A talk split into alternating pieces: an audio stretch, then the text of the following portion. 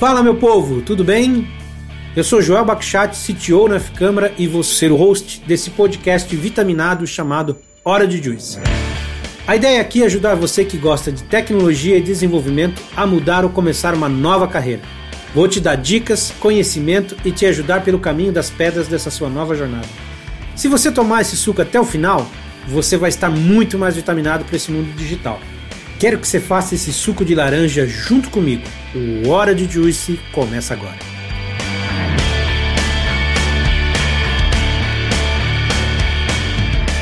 Fala meu povo, tudo bem? Joel Bakchat aqui na área para mais um episódio aí do Orange Juice. E hoje comigo, cara, tá um meu grande mentor, o cara aí que me apresentou um estilo de vida, uma maneira de pensar diferente, uma maneira de como construir muitas coisas olhando muito para além do técnico e não só realmente você focado no código, né? Como fazer gestão de pessoas e, querendo ou não, como conquistar um cargo de CTO, de quem diria. E grande amigo meu de todos os momentos, já passamos por boas histórias juntas e é uma das coisas que a gente vai falar aqui hoje Kleber Santos. Kleber, bem-vindo e fala aí um pouquinho, se apresenta para essa galera, porque eu já te conheço aí de longa data. Pô, que legal, cara. Muito obrigado pela oportunidade. Super feliz né, por estar aqui contigo para trocar uma, essa ideia. Né? Para quem não me conhece, eu sou um dos sócios da F-Câmara, né, VP de Transformação Digital é, e Inovação, responsável por uma unidade de negócios que a gente está tocando junto aqui, eu e Joel, chamada Exponential Business. Aqui, a, a gente está posicionado em transformação digital, um assunto que a gente adora é, falar e trabalhar no dia a dia. E uma transformação digital centrada no negócio, né? com o pensamento que a gente tem que a tecnologia, as metodologias, por mais emergentes e inovadoras que sejam, elas estão subordinadas ao interesse humano então, a nossa pegada é sempre entender que problema que a gente está resolvendo. Então, criamos aqui uma abordagem muito centrada no negócio, algumas verticais específicas que a gente é, tem bastante é, história para poder contar, bastante experiência e tem é, alguns aceleradores para esses setores. Uh, um outro assunto que também é pilar do nosso posicionamento aqui é cultura de inovação. Aí estamos falando de inovação não como um departamento, né, como uma estrutura, mas como cultura, mais horizontal, mais baseada nas pessoas e menos nos processos. E jornada de dados, né, que acho que é o terceiro pilar, é o último que a gente tem é mais, que é mais recente, vamos dizer assim, estamos colocando mais energia, mas que a gente tem apostado que essa jornada da inovação ela faz mais sentido quando a gente consegue medir resultado. Né? Então a gente criou aqui um pilar bastante forte. É, como assim, a minha responsabilidade então é levar esses três pilares aqui para dentro do grupo F Câmara. Tem uma minha trajetória mais técnica, mas depois assim, assim como o Joel, né, tem uma jornada parecida pivotando ali daquilo que é mais tecnologia, metodologia, para um posicionamento também pessoal ali mais centrado a desenvolver negócio, a formar formar pessoas, é, que é a nossa razão de existir aqui na F-Câmara, né, Joel? Eu acho legal que, para a galera que não sabe, dentro da F-Câmara, o grande patrocinador, o cara que idealizou o programa de formação foi o Kleber, né? Na realidade, ele que me puxou para dentro dessa ideia, ele que realmente me incentivou a cuidar do programa de formação. Então, se hoje a gente tem uma história aí de cinco anos para contar, é porque lá atrás o Kleber em algum momento já sonhou com isso, né? Já havia, o Kleber já começava a ver os primeiros sinais desse blackout que a gente vive hoje, né, Kleber? É isso mesmo. Cara, e eu vou te falar, é, não é de hoje, e eu acho que tem mais de cinco anos, com certeza mais é, que eu vejo pessoas falando de que tem uh, um gap entre gente qualificada e oportunidades uh, ligadas a desenvolvimento de software, porque Cara, esse, essa onda de transformação digital ela não começou agora, já tem um tempinho. Super acelerada por conta da pandemia, mas é, essa história já é uma história longa. E acho que a nossa aposta é bastante simples, né, Joel? Ao invés de ficar reclamando que não tem gente qualificada, que, ah, putz, cara, os profissionais de TI estão saindo do Brasil, estão indo para Portugal, estão indo para os Estados Unidos, estão indo para a Europa de modo geral, para a Austrália, não tem gente boa. Acho que a gente resolveu fazer uma coisa diferente, né? A gente sabe que quando entra num projeto, não dá para poder colocar num projeto somente pessoas em formação. Mas a nossa aposta é que se a gente fizer squads, onde a gente faça a composição de pessoas experientes com pessoas que estão chegando com muita vontade de acertar, com muita energia, gente autodidata que gosta de aprender, a gente consegue sim é, compor equipes com uma performance muito legal. que é basicamente aquilo que a gente tem apoiado é, os nossos times, né, João? Essa aposta é bastante forte. É essa cola que é a cultura, né? A cultura que ajuda a gente a colar esses dois pontos, né? A gente traz pessoas que vêm com vontade e apresenta uma cultura muito forte que ajuda elas a conquistar esse espaço, né? Mas eu acho que a gente falando de formação e falando um pouco do que, que a gente faz hoje, tem muita gente que já deve estar se perguntando, né? Mas beleza, qual foi a trajetória do Clever Santos para chegar até aqui? Como é que foi a vida profissional lá no começo, né? Eu acho que eu já falei aqui com o Fábio também e tem um, um, um caminho que foi igual para todos os fundadores da F-Câmara, né? Que foi esse caminho que é técnico. Então, quem foi o Clever Santos até chegar aqui hoje em dia?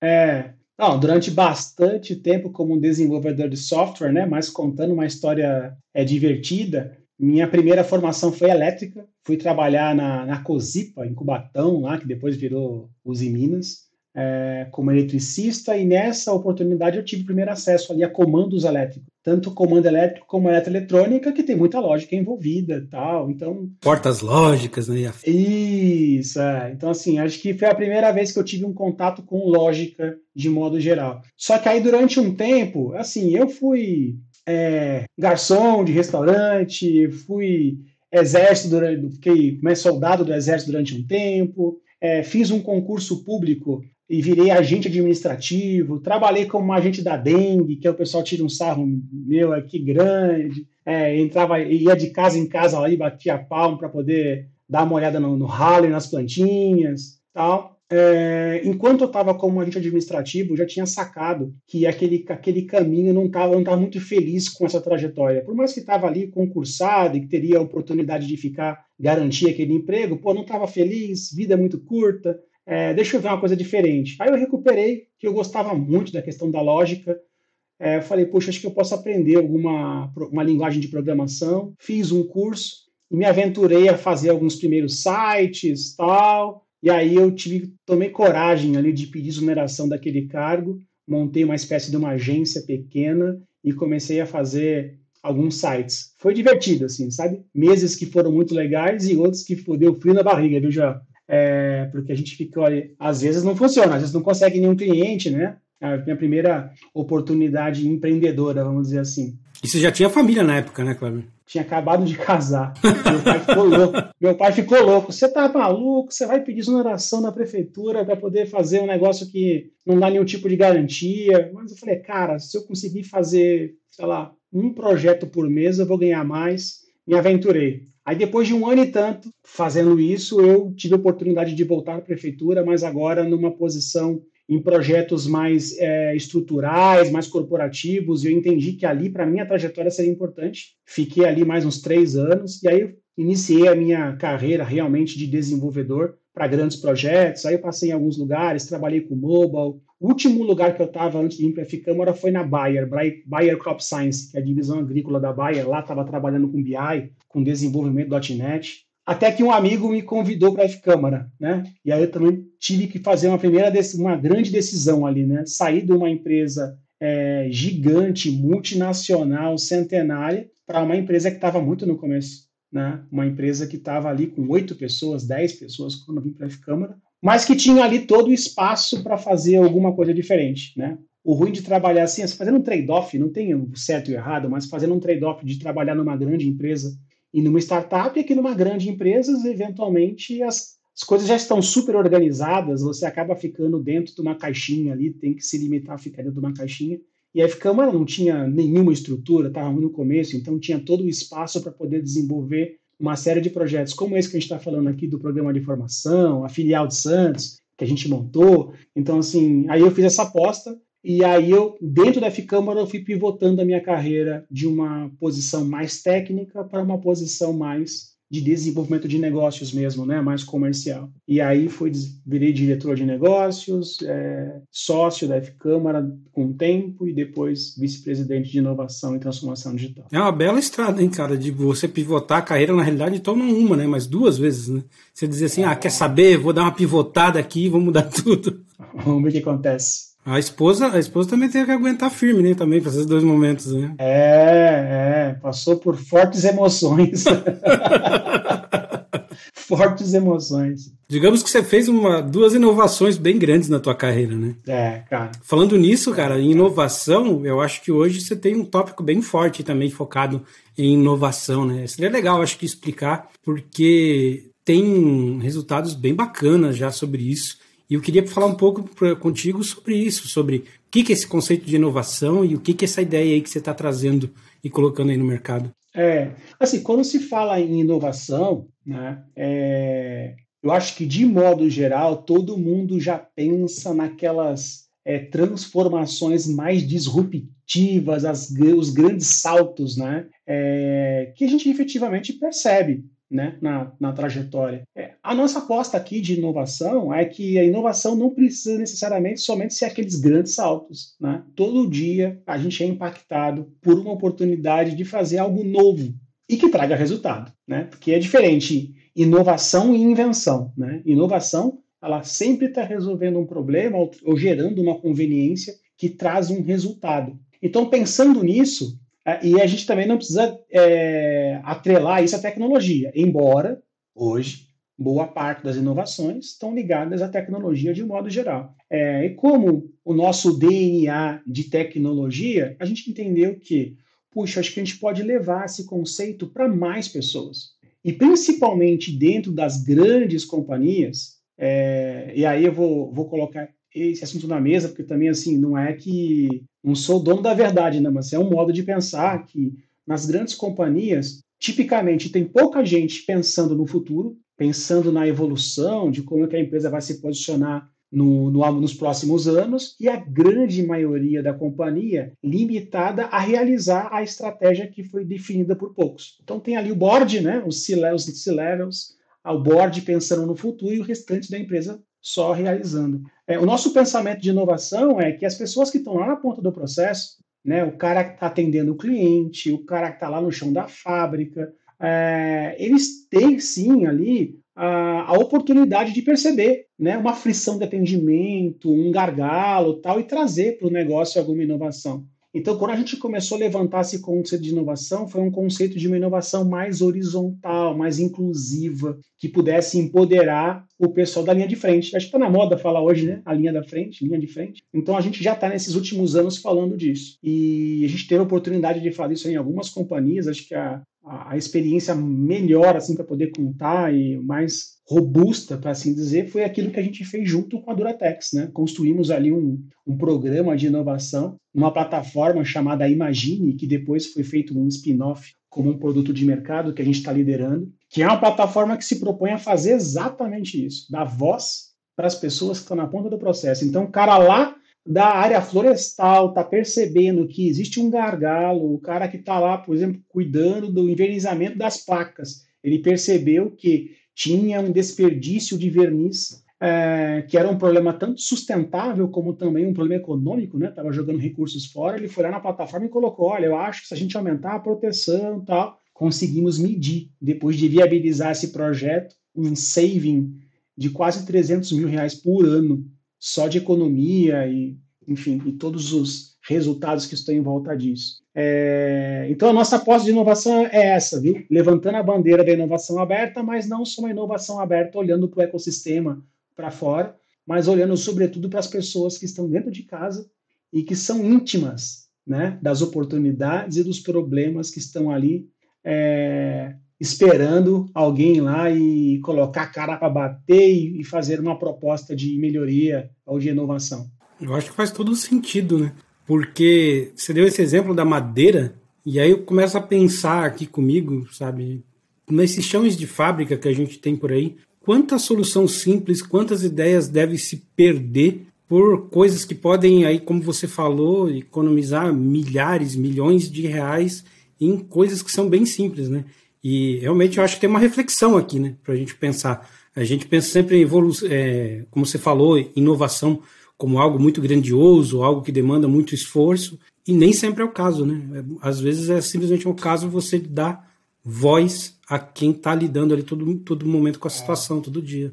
E assim, acho que o. Tem até uma frase, acho que do, se eu não me engano, do Einstein, que fala né, que o mais alto grau da inovação, da sofisticação, da. Eu acho que é da, acho que é da inovação. É, é a simplicidade, né? Acho que quando a gente consegue fazer algo que gera valor a partir de uma proposta simples, cara, nada é melhor do que isso, né? Então a nossa, a nossa ideia é exatamente essa. E quando você está falando aí de chão de fábrica, cara, acho que desde que a gente se entende por gente, dentro das fábricas tem essa ideia de colocar uma caixinha de sugestões, né? Ah, tem uma caixinha aqui, coloca a tua sugestão de melhorias, tal, não sei o quê. O problema dessas caixinhas de sugestões é que ela é um ambiente escuro, inacessível. A pessoa vai lá, compartilha uma ideia, mas ninguém sabe para onde vai aquela ideia. Eventualmente o líder direto pega ali e fala: não, isso aqui vai me. Isso aqui é sarna para se coçar, não vou nem publicar isso aqui, isso aqui vai dar um trabalhão, deixa para lá. A nossa proposta é fazer isso de modo mais transparente. Né? Então, uma pessoa que percebe uma oportunidade, ela simplesmente ela expõe numa plataforma que qualquer pessoa pode é, ter acesso àquela ideia, e a partir de ter acesso daquilo, ela pode é, reforçar, falar: olha, realmente acho que isso aqui pode melhorar a jornada do cliente, pode se tornar a empresa mais eficiente. Ou ela pode discordar também. Ah, eu acho que o problema não é exatamente isso, aqui é só um efeito, a causa é essa. E esse ambiente de divergir, divergência e de convergência,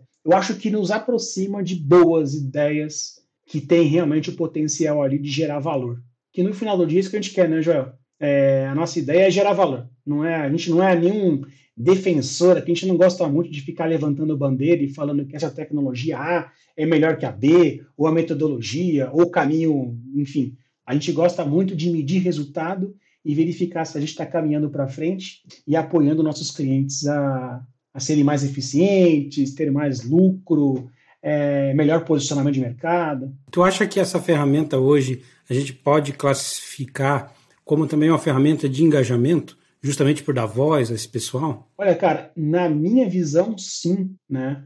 E eu até faz, fiz ali um exercício recente, acho que uma duas semanas atrás, com um pessoal que desse tema de inovação, e a gente estava avaliando que as empresas mais valiosas são aquelas que conseguem é, comunicar bem o propósito. E eu acho que se o canal da inovação ele pode sim ter um pode ser uma bela estratégia de comunicar propósito. Nas empresas mais valiosas, você pegar um Nubank da vida, Magazine Luiza, Mercado Livre, essas empresas que as pessoas querem trabalhar, elas têm ali uma cultura de inovação forte, elas comunicam propósito. Quando tem esse espaço de inovação, é natural que você tenha que comunicar ali é, como é que a gente está medindo. E ao medir uh, e ao usar alguns critérios de escolher as ideias que são mais promissoras, você está comunicando o propósito. Então, assim, eu acho que o canal da inovação ele é fantástico. E quando um cara compartilha uma ideia, quando uma pessoa compartilha uma ideia e ela vê aquela ideia implementada na empresa, eu acho que em alguma proporção, Joel, eu acho que a pessoa se sente um pouco dona também, sabia? Eu acho que o senso de pertencimento dela, dela chegar na empresa e falar, cara, tá vendo isso aqui? Ó, foi uma ideia que eu dei. Ah, eu acho, cara, que isso é uma baita estratégia de engajamento. É, com certeza, porque a, todo mundo fala engajamento, né, engajar as pessoas e tal, mas engajar as pessoas também quer dizer ouvir as ideias, também quer dizer realmente dar uma atenção para aquilo e realmente a gente medir e da função né, para aquela informação. Né? Então, quando a empresa consegue isso, eu acho que é uma vitória para empresas eh, e para o contribuidor de várias maneiras. Né? Tanto que a economia, muitas vezes, que isso gera, talvez seja, por mais que seja significativa, seja o que tem menos relevância. Né? O, o, o engajamento, o envolvimento, o crescimento da empresa e do, do, da pessoa que contribuiu para essa ideia, com certeza tem um valor exponencial. Né? Sem dúvida, sem dúvida. E acho que assim não tem como fazer grandes projetos com 100 pessoas, né? Então acho que essa problemática aí de como é que a gente engaja as pessoas, como é que as pessoas se sentem mais é, próximas do propósito, acho que é um problema que está todo mundo, todo mundo se debruçando de algum modo sobre ele, né? E acho que essa essas oportunidades de colocar os seus, suas ideias, e não só colocar ideia, né, João? Acho que assim, colocar ideia e se responsabilizar na execução, na medição de resultado, cara, eu acho que isso aí é, é fantástico, sim, é uma oportunidade muito boa de engajar as pessoas. É, eu tenho certeza que também tem gente que pode pensar, ah, mas isso não, não é da boca para fora, não é, sabe, um pensamento sem fundamento. E pelo menos que eu vivo e realmente hoje em dia entendo isso muito melhor, eu acho que, cara, se você parar para pensar um pouco, se você parar para realmente fazer uma análise, não, não é um papo sem fundamento. Muito pelo contrário, é muito óbvio, é você poder extrair força, energia, sinergia, ideias de todas as fontes possíveis que você tem. Porque tem muitos problemas que o board muitas vezes não tem visibilidade, né? não tem como enxergar isso. Eu acho que direcionar essa energia acaba sendo algo muito significativo. E assim, é uma realização também para o profissional, sabe? Que tem uma perspectiva e ganha uma visibilidade de uma maneira muito mais facilitada, né? Que talvez ele não teria se não houvesse uma ferramenta nesse sentido. E além disso, cara, acho que um, um negócio muito legal de ter uma ferramenta organizando isso é que além daquele aprendizagem, aquele, aprendizado é, individual da iniciativa que a gente foi lá investiu, tudo, quando a gente tira essas várias fotografias, depois de, por exemplo, no caso de Imagina Duratex tem três anos, Pô, cara, quanta informação valiosa tem ali, porque não é tudo que a gente colocou energia que deu resultado, porque quando se fala em inovação, também é, é necessário já de partida entender que a gente está até administrando ali alguma incerteza. Portanto, que a gente vai sim colocar energia, inteligência e recursos em algumas iniciativas que depois não vão é, se configurar efetivas e com resultado. O que a gente não pode deixar é de medir. Porque eu acho que depois de algum tempo, a gente já tem agora alguma inteligência na hora de escolher as próximas iniciativas, de falar, olha, com base na nossa trajetória, esse tipo de iniciativa foi mais promissora, essa aqui não. Nem sempre a ideia também, né, Joel? A gente percebeu isso. Às vezes uma ideia menos promissora, com pessoa mais engajada, mais afim de fazer dar certo, às vezes ela entrega mais resultado do que aquela grande ideia com pessoas que não estão muito afim, né, de pagar o preço. Que fazer dar certo e funcionar não é mar de rosas. Né? Tem dia que é difícil. É, não é à toa que a gente tem né, esses Shark Tank da vida, esses programas, que é sempre esse papo, né? É, cara, a gente investe né, no, no, no, cara que vai protagonizar. A gente não investe na ideia, né? Ideia. Não sei quem falou, eu devo ter escutado isso, talvez seja até você que falou, que fala que uma ideia é como um baú de tesouro no fundo do mar, né? Que ninguém alcança nem nada, né? A questão é de quem vai tirar esse, esse balão na frente, né? E eu acho que uma plataforma como essa, ela também é boa para trabalhar no construção, né? Não é só o teor da ideia, né? Tipo, a plataforma te ajuda a amadurecer aquilo, né? Porque vem outro cara critica e aquilo você já reconstrói o pensamento. Então é uma construção, né? É, e até nessa questão da crítica, cara, sabe uma coisa que eu aprendi nesses anos aí trabalhando com esse pessoal? na jornada de inovação, na crítica da ideia, a gente já começa a perceber, um, se aquela ideia vai parar em pé ou não, né? Porque, cara, a ideia quando ela é criticada, ela, ela consegue sobreviver às críticas e parar em pé, é, ela tem mais chance de funcionar. E até as primeiras reorganizações a partir da crítica já tornam aquela ideia um pouco mais madura. E dois, mais importante ainda, como que aquele o, o, idealizador, o dono da ideia, ele se comporta diante da crítica. Quando a gente vê aquela pessoa ou aquele grupo que diante de uma crítica se desestabiliza e começa a se defender muito e começa a ficar nervoso, porque não, discordo e vira aquele mais preocupado em defender a ideia do que ali pegar aquele feedback e reorganizar, a gente já sabe que aquele, aquele grupo vai ter muita dificuldade. Porque, cara, a gente para criticar vai sempre é, vai existir, né? Agora, a gente que está protagonizando um caminho, que está colocando na mesa uma ideia e está se propondo a fazer alguma coisa diferente, que tem que ter a ataraxia ali, sabe? Do tipo, cara, se esse negócio não serve para mim, se eu acho que isso não vai é, construir, não vai me ajudar a fortalecer essa ideia, eu simplesmente agradeço e sigo em frente. Se eu entendo que aquilo vai me contribuir, eu absorvo aquela, aquela crítica e reorganizo a minha ideia, faço ela ficar melhor.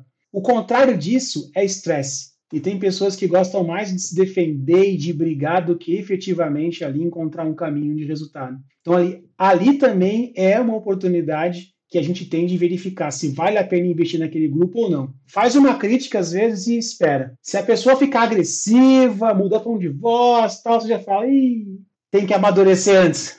Eu acho muito legal porque é uma coisa que a gente aplica para inovação, para ideias, mas é muito uma construção de pessoas também, né? Porque se você não aceita nenhuma crítica, se você não, né, não, não analisa aquilo que vem, como é que você evolui, né?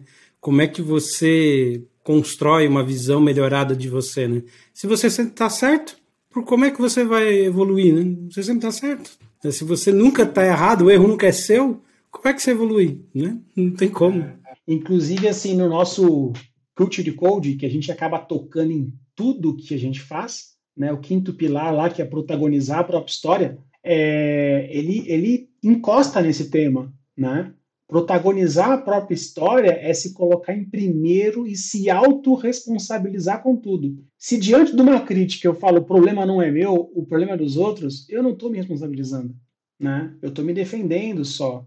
É, protagonizar a própria história carrega muito essa ideia, sabe? Existem fatores externos? Sim, claro que existem. Né? A gente está vivendo um agora. A pandemia é um fator externo que você não pode controlar. Mas dentro daqueles pontos que você pode influenciar, cara, eu acho que são esses que a gente tem que se, tem que se concentrar mesmo, colocar nossa inteligência, a nossa energia e diante de uma crítica ali, de uma ideia de inovação, também é um pouco disso. Eu posso me responsabilizar ali e falar, cara, deixa eu, de peito aberto, será que faz sentido mesmo? Será que isso aqui pode tornar a minha ideia mais robusta, mais madura, tal? Ou não. Ou falar, não, cara, acho que não, acho que a pessoa, acho que eu não. E mesmo quando a pessoa dá uma crítica, Joel, que ela não vai construir, eu acho que é uma forma mais é, produtiva de encarar aquela crítica e, no mínimo, falar, cara, eu acho que eu não soube expressar bem a minha ideia. Talvez eu acho que eu tenha que colocar a minha ideia na mesa aqui de modo diferente. Esse é uma as pessoas que se responsabilizam, tipicamente elas pensam assim, né?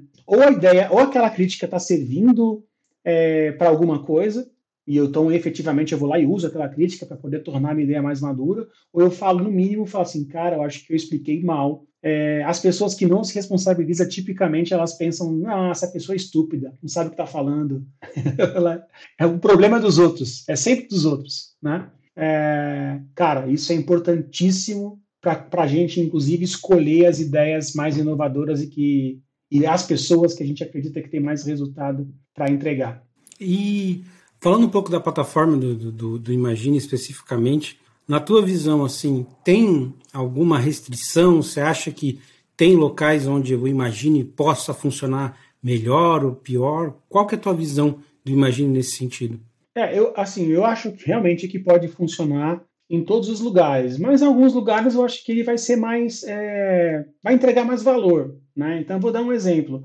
Se a gente está falando de uma empresa muito pequena ainda, né? Pensa numa empresa que tem, sei lá, uma startup com 10 pessoas, Pô, não precisa de uma plataforma para poder expor ideias, porque são pessoas que falam todo dia, né? Então a ideia vai ser pouco, vai ser pouco funcional. Então ela faz mais sentido para estruturas maiores. É, do ponto de vista, inclusive, da disrupção ali, é, de cultura, ela faz ainda mais sentido naqueles lugares mais tradicionais, né? Onde tem meio que uma, um, uma, uma um, sei lá, como se fosse uma, um patamar diferente, né? Tem o pessoal lá da, do board e os meros mortais que ficam lá na operação. Eu acho que nesses lugares a plataforma ela tem mais potencial de resultado, mais potencial porque ela dá voz para pessoas que, em muitos casos, não têm voz. É, já aconteceu também de, de, eu apresentar a plataforma em alguns lugares e, assim, a diretoria, o pessoal da, da, do board ter falado: não, não acho que essa plataforma aqui vai trazer mais confusão. Eu já sei muito bem onde eu quero chegar e eu não preciso abrir essa plataforma aqui. Assim, o que eu tenho para dizer, assim, primeiro que eu respeito, porque cada pessoa que estabelece a estratégia da empresa, enfim, está é, fazendo, tá fazendo uma escolha porque, enfim, por algum motivo. Eu acredito que mesmo é, nesses lugares onde uh, o corpo diretivo sabe muito bem para onde vai chegar, no mínimo como estratégia de engajamento, para mim a plataforma faz muito mais sentido. Né? Faz, aliás, a plataforma faz muito sentido. Porque só da pessoa entender que ela tem voz, que ela está compartilhando e participando dos projetos inovadores, eu acho que isso aumenta o senso de pertencimento e já faz bastante sentido. Tu acha que a plataforma, porque eu vi no teu discurso, eu fiquei com esse pensamento, queria avaliar, até validar contigo. Tu acha que essa plataforma, ela também pode servir como uma ferramenta de não buscar ideias, mas validar ideias? É, também. Né? Mas assim, a ideia é, a, o, o, pensamento da plataforma é, quando tem um canal aberto, as pessoas começam a compartilhar. Às vezes, numa empresa muito grande, tem 10 mil, 15, 20 mil funcionários, às vezes, mais do que uma pessoa tem aquele pensamento, né? Olha, eu acho que o modo como a gente atende nosso cliente aqui não é tão legal. Se a gente invertesse essa, essa jornada, a gente poderia melhorar a experiência. Quando você percebe ali que tem mais do que uma pessoa falando daquele mesmo assunto, já é um indicador de que, olha, cara, aqui parece que é uma ideia com mais chance de entregar. Não é uma ideia de. Não é uma pessoa só colocando aquilo. Por isso que, inclusive, a gente está colocando uma energia agora em desenvolver uma camada de inteligência para que a própria plataforma consiga juntar ideias. É, e também, com certeza, né, o segundo ciclo, que é um ciclo de de validação, é, se a ideia ela consegue sobreviver às críticas, de um certo modo, ela está sendo validada. Então não é só abrir a ideia, mas de um certo modo ela ajuda a filtrar as ideias que são mais promissoras ou as ideias que estão mais conectadas com problemas reais. Entendi. Até então, o, o cara que patrocina, o cara que gera uma ideia, ele pode usar a própria ferramenta dentro da empresa para validar algo que ele queira. Tem outra coisa também que, assim, diante de uma ideia, a pessoa pode, às vezes ela não tem muito o que incrementar ou né? criticar, mas ela pode dar só um up, né? Como se fosse um like, vamos dizer assim. Então, de um certo modo, quando alguma pessoa lê uma ideia, se identifica com ela e dá um up, de um certo modo, ela está ali validando de que aquela solução está resolvendo um problema real. Né? Então, sim, ajuda pra caramba também na questão da validação. E tu vê para o futuro, assim, da ferramenta, você já tem alguma ideia do que ela vai vir se tornar nos próximos tempos? É, eu acho que o próximo passo, além de colocar uma camada com inteligência para poder fazer cruzamento de ideias, né? Pensa num lugar onde tem muitas ideias. Quando alguém colocar uma ideia, a gente vai colocar uma camada de inteligência para que a plataforma ela olhe para as outras ideias cadastradas e fale, olha, a tua, a tua ideia ela aparentemente tem sinergia com essas três aqui. Faz sentido? Você quer juntar? Então a gente está trabalhando um pouco nessa camada de inteligência para poder fazer essa questão juntar ideias. É uma coisa muito legal, né? É, porque a gente reduz a quantidade de ideias, mas junta pessoas defendendo é, um, pelo menos uma ideia parecida. Isso parece é, fazer bastante sentido e uma conexão também com o conceito de inovação aberta, que é além de abrir esse canal para dentro da empresa se conectar também com o ecossistema, né? Porque além das, das pessoas que estão dentro da, da empresa e estão percebendo ali a oportunidade de fazer inovação, existe um ecossistema gigantesco de startups, de pessoas que podem sim contribuir. Uh, então, acho que no próximo momento é essa camada de inteligência e essa conexão com o mundo externo da empresa é, com esse conceito de inovação aberta. É, eu acho que é muito capital intelectual reunido, assim, só não, não tem como não surgir ideias que realmente possam fazer total diferença na estratégia dentro de uma empresa, né? mudar até o, o rumo de várias decisões. E aí você Sim. colocar isso para algo que vai além, que olha para um mercado que está externo à empresa, que não está fechado naquele mundinho, que às vezes até tem alguns vícios, realmente pode fazer toda a diferença. Sim, sim, sim. Pode fazer muita diferença, porque às vezes, cara, a gente organiza a nossa empresa, e até olhando para a gente, né, Joel?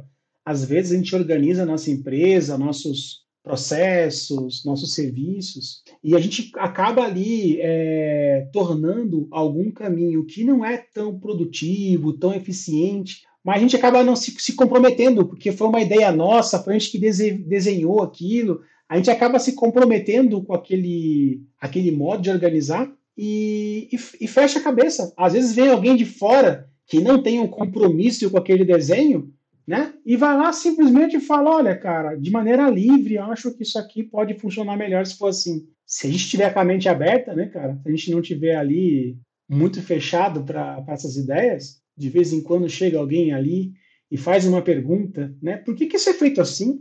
A gente fala, cara, é mesmo, né? Ah, porque sempre foi, né? Porque sempre foi. Quando eu cheguei já era assim. É, e dói, né? E dói, e, tipo assim, pelo menos tem coisas que eu já passei até na F-Câmara que realmente dói admitir, né? Falar, cara, isso aqui funciona muito bem, mas não funciona mais. E é uma etapa difícil, né? Mas é uma etapa que muitas vezes tem que acontecer. Mas não é fácil, realmente, pelo menos para mim, de realmente admitir isso. Né? Alguma coisa que funcionou muito bem até aqui não significa que é o melhor modo para nos levar para o próximo patamar, né? a empresa vai crescendo, não só a empresa vai crescendo, mas como o próprio ecossistema. Pô, quantas coisas mudaram por conta da pandemia agora, né, Joel? Algumas coisas que fariam todo sentido há um ano atrás, hoje não faz mais. Então, minimamente está aberto para poder pegar uma crítica de alguém de fora ali, acho que pode ser bastante é, interessante, assim, né? Mas isso eu acho que vale até para o conselho pro dev também, né? Que tipo assim, a gente está falando com pessoas aqui que com certeza também querem ouvir sobre suas carreiras ou querem virar desenvolvedores e tal. E eu acho que isso é muito válido, inclusive, para essa galera também, esse tipo de análise. Né? Até porque, é, assim como eu, você teve essa história com o desenvolvedor. Cara, quando a gente trabalhava com desenvolvimento forte na linha de frente antigamente, pelo menos para mim, é totalmente diferente do que é hoje em dia. Totalmente diferente. Mudou muita coisa, né? É, eu acho que em qualquer carreira, né? Já vou falar um pouco mais de desenvolvimento, que é o nosso dia a dia. Mas eu acho que em qualquer carreira, se a pessoa se fecha para poder acompanhar o que as coisas estão mudando, né? É, acho que de um certo modo ela, como qualquer sistema fechado, entra em entropia né, e começa a enfraquecer. Eu acho que a gente tem que, de tempos em tempos, fazer reflexão daquilo que está funcionando e aquilo que não está funcionando e falar, cara, por que não está funcionando? É, não colocar a cabeça né, num buraco e. Não, cara, e olhar para o concorrente, olhar para os amigos, olhar é, para quem está do lado e falar, deixa eu ver como os estão fazendo também. Acho que aprender, é, a gente não pode nunca deixar de aprender, né, já? tempo inteiro, a aprendizagem é, é, super importante. E tem muito conteúdo que não está num curso, né? Tem muito conteúdo que não que você não vai achar em nenhum, nenhum lugar, né? Tem coisas que realmente é você olhar para o mundo ao teu redor e como você falou, né? Oh, deixa eu olhar o que, que esse cara está fazendo, deixa eu olhar o, o que, que esse grupo está fazendo diferente, o que, que eles estão experimentando e adaptar, né? Porque não é só um Ctrl C, Ctrl V, não é aquela história de né, one size fits all, né? Realmente você é. tem que pegar uma informação e ajustá-la para a tua realidade, né? É, e quando a gente vai ficando mais experiente, é, é, natural de que com a nossa bagagem de experiência, algumas coisas que você vai encarar um projeto que você fala, já passei por isso. Mas não, não quer dizer uma vez que você fez uma coisa num projeto que funcionou, que vai funcionar para sempre, né? É, e a gente que fica mais experiente, experiente também pode cair nessa zona perigosa que é viver somente a repetição. Toda vez que me apresentar um projeto com a característica X, a minha resposta será Y. Eu acho que a gente. Eu estava até vendo aí um. Eu não lembro agora um material que eu achei interessante, a provocação, de uma filósofa, e ela falou o seguinte: tem uma preocupação muito grande das pessoas, é que no futuro a inteligência artificial vai substituir o homem, né? O homem será substituído pela inteligência. Ela falou: a minha preocupação é diferente. Ela está na contramão disso, no inverso. Minha preocupação não é a inteligência artificial substituir o homem, é, ou o robô se comportar como um homem, mas o homem começar a se comportar como um robô. E nesse mundo né, de hiperinformação, eu acho que a gente acaba sendo bombardeado com tanta informação da internet, da TV, enfim, de todas as mídias que estão bombardeando o tempo inteiro nessa polarização, né, de esquerda e direita, de, enfim, de todo tipo de informação que a gente é bombardeado, de que as pessoas, que a gente compre uma uma ideia, a gente fique fixo, só fazendo uma repetição. Né, de modo robotizado. É, então, quando a gente para de aprender, cara, quando a gente para de, de errar também, né, de perceber que fala, pô, esse caminho aqui não foi bom. Se tudo que a gente faz está funcionando, eu acho que vale a pena desconfiar, porque ou a gente encontrou um nirvana ali, né, um modo perfeito de acertar tudo, ou a gente parou de aprender. A gente já parou de, de perceber alguma coisa ali que a gente pode rever e fazer melhor. Eu acho muito bacana que toda a conversa aqui que a gente teve foi muito pautada, beleza, na ferramenta, mas ao mesmo tempo que a gente estava falando né, de pessoas, de evolução, e eu acho que isso foi muito consequência do que, que a, a ferramenta se propõe e tem muito a ver realmente com o momento que a gente está vivendo de excesso de informação, de a gente estar tá num processo aí muito contínuo de e, e evolu, evolu, evolução. Ah, e para quem se interessou pelo Imagine, para quem quer saber mais dessa plataforma, ou quem for, caramba, eu quero ter uma experiência, ou até quem sabe que eu quero, como deve, brincar um pouco com essa ferramenta, como é que a gente faz para ter acesso ao Imagine?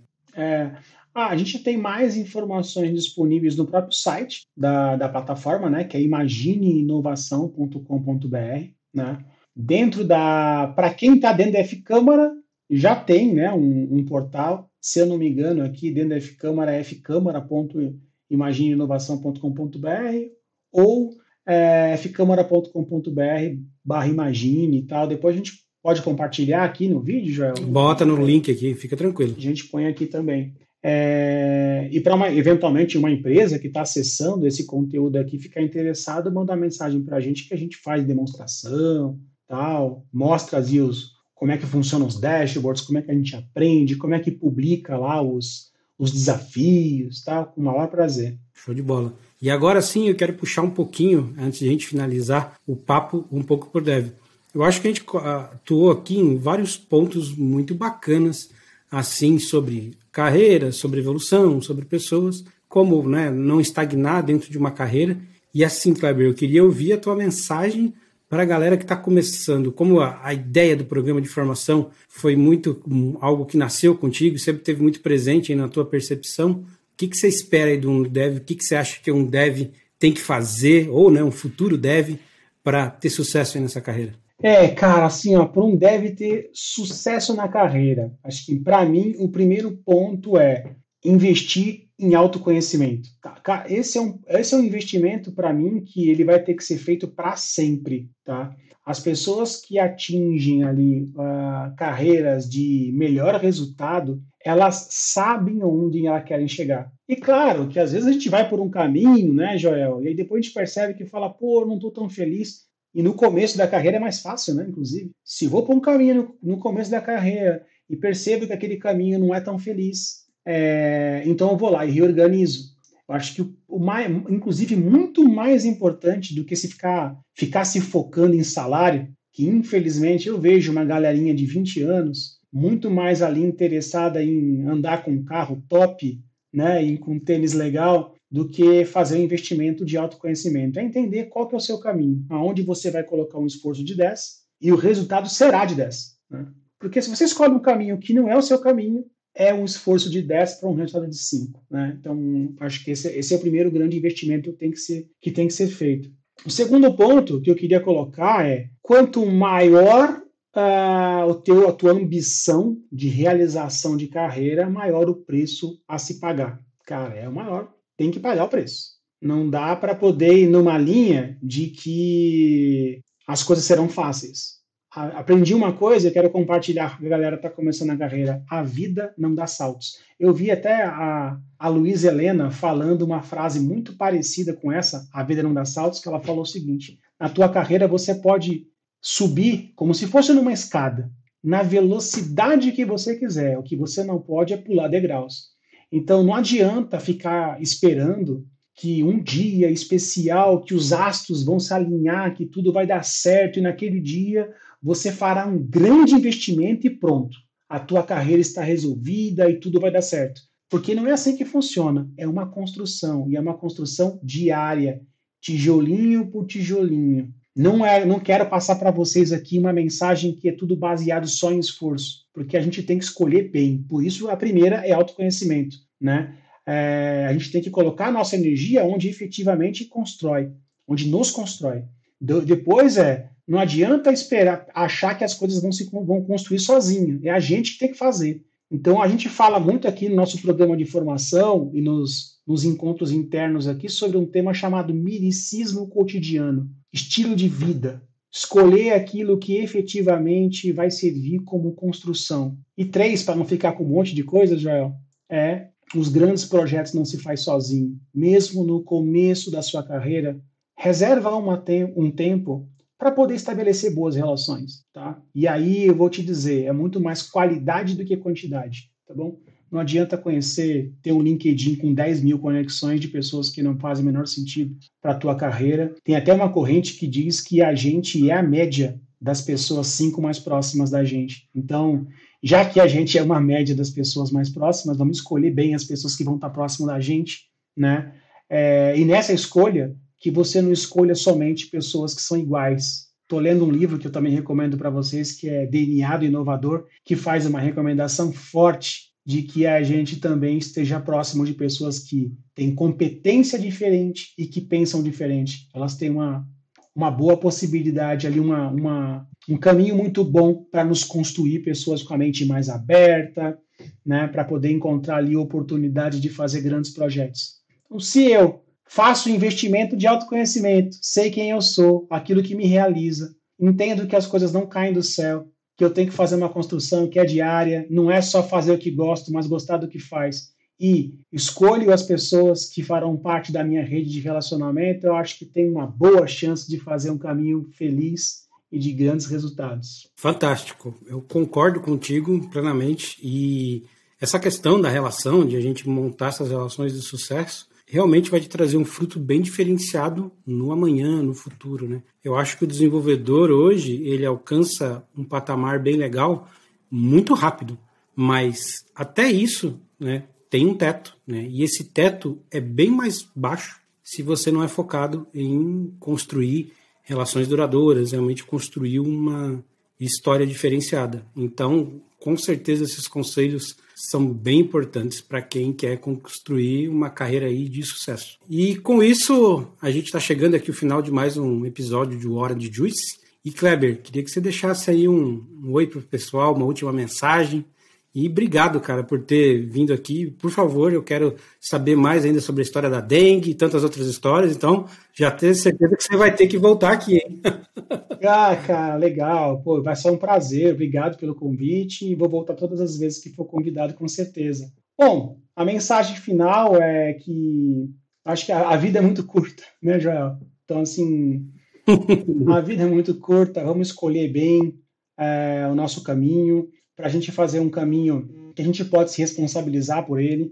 Tem muita gente, e olha que a gente, né, Joel, que está liderando uma unidade de negócios e fazendo o projeto, a gente está em contato com muita gente, a gente percebe muita gente que vive a vida reclamando, falando que não funciona, que não presta, porque é o governo, porque é a empresa, porque é a família, porque. Cara, a minha mensagem é protagonizar a própria história, é se responsabilizar pelo, por tudo aquilo que está em volta, é, pelo caminho que efetivamente vai te fazer feliz. Então, ao invés de reclamar, cara, sabe?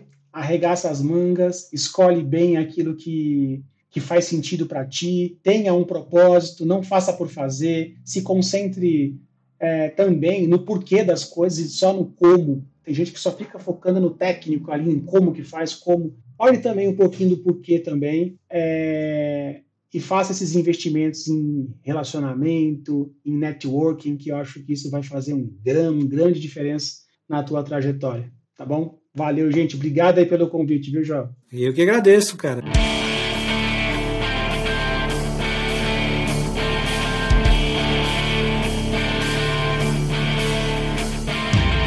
Meu povo, o suco de hoje já tá acabando, mas me fala se você ficou com aquele gostinho de quero mais. O Hora de Juice tá do jeito que você quer ouvir? Segue a gente no Spotify ou no Apple Podcast e dá aquela avaliada para a gente alcançar mais pessoas e assim ajudar esse mundo de tecnologia a ficar mais laranja. Sentiu mais confiança em começar a sua nova carreira? Fala com a gente lá no Instagram, OrangeJuiceFC, e manda um inbox com suas dúvidas, críticas ou elogios. Deixa a gente saber o que você pensa. Obrigado por ficar com a gente até o final e te espero no próximo episódio. Fui!